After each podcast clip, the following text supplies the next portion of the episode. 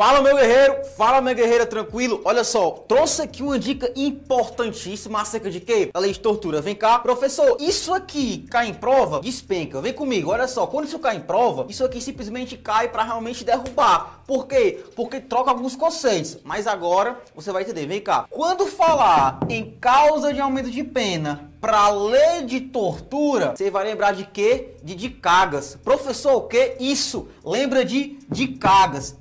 E esse aumento, professor, é de quanto? Aumento de um sexto a um terço. Mas quais meios isso acontece? Quando a tortura ela é praticada contra deficiente, contra idoso, contra criança, contra adolescente, contra gestante e cuidado. Quando falar em agente público, é cometido por agente público, não contra agente público, é cometido por agente público. Isso eu já vi despencar em prova, tá? Olha só. E quando a tortura for mediante o quê? Sequestro. Esse aumento é de um sexto a um terço. Vem cá comigo, olha só. Tortura é um crime inafiançável e insuscetível de quê? De graça, anistia, indulto. E não é imprescritível. Show? Pega essa dica e tamo junto.